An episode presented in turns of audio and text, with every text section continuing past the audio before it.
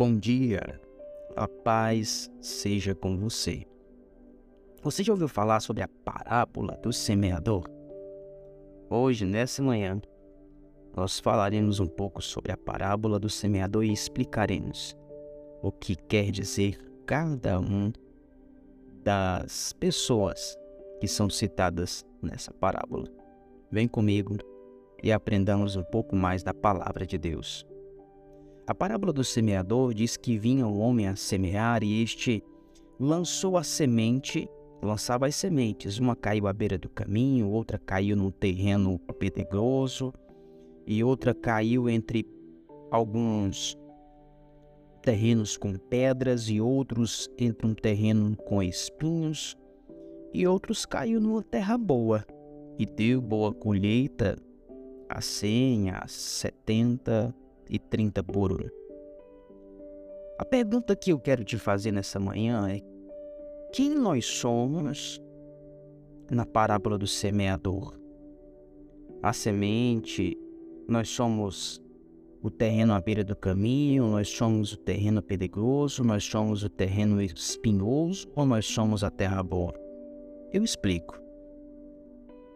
A parábola do semeador, quando a gente ouve ela, a mensagem do reino de Deus é a semente que é lançada. Alguns ouvem a mensagem do reino de Deus e não entendem.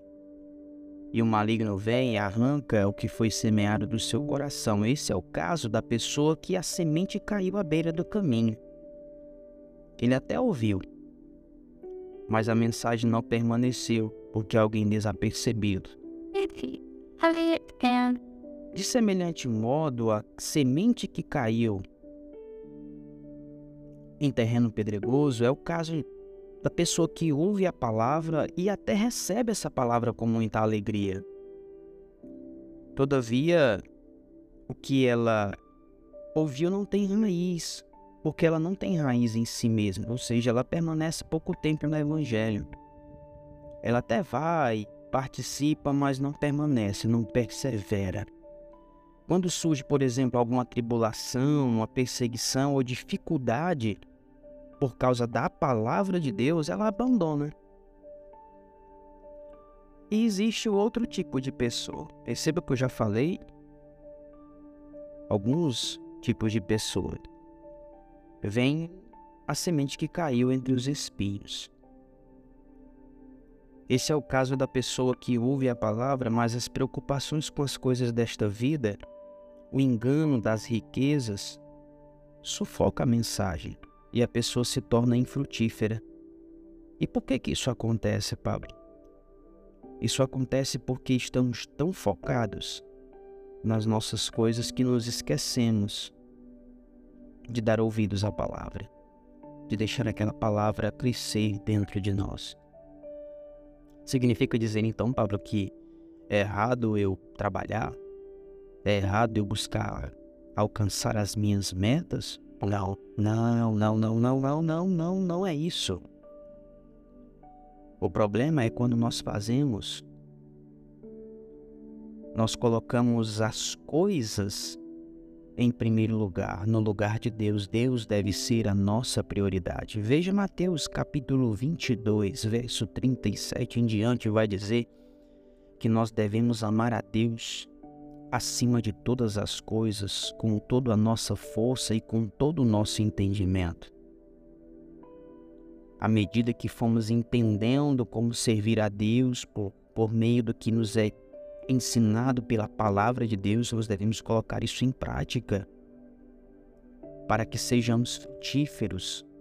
Frutíferos de que forma? Onde as pessoas olhem para nós e vejam as nossas boas obras que são manifestas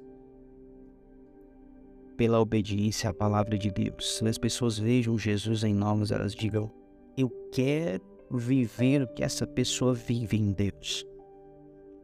E aí vem o último terreno, que é o terreno, a semente foi lançada e caiu em terreno, em terra boa. Essa pessoa frutificou. Deus quer que nós sejamos esse último tipo de terreno mas muitas das vezes temos sido o terreno espinhoso, porque as nossas preocupações têm tomado conta do nosso ser. A palavra de Deus nos diz que devemos lançar sobre o Senhor toda a nossa ansiedade. Isso está em Filipenses 4:6. Devemos lançar sobre ele a nossa ansiedade através de oração. Se está angustiado ou se está aflito, apresente a sua preocupação ao Senhor. Não deixe que a semente do evangelho que caiu no seu coração seja sufocada com as preocupações. Quando nós oramos, é como se nós estivéssemos com uma grande tesoura ali cortando todos os espinhos que estão tentando sufocar a mensagem do Evangelho. Apresente as suas preocupações ao Senhor. E depois de fazer isso, agradeça.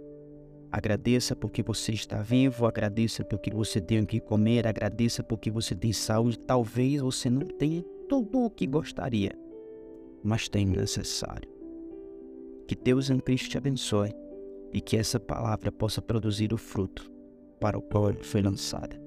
Quero pedir para você compartilhe essa mensagem com o máximo de pessoas que você puder, porque eu tenho convicção de que essa palavra foi feita para quem está ouvindo. Foi feita para mim, foi feita para você e foi feita para todos que nós conhecemos. Espalhemos, pois, a boa semente do Evangelho. Deus te abençoe, forte abraço e até o próximo episódio.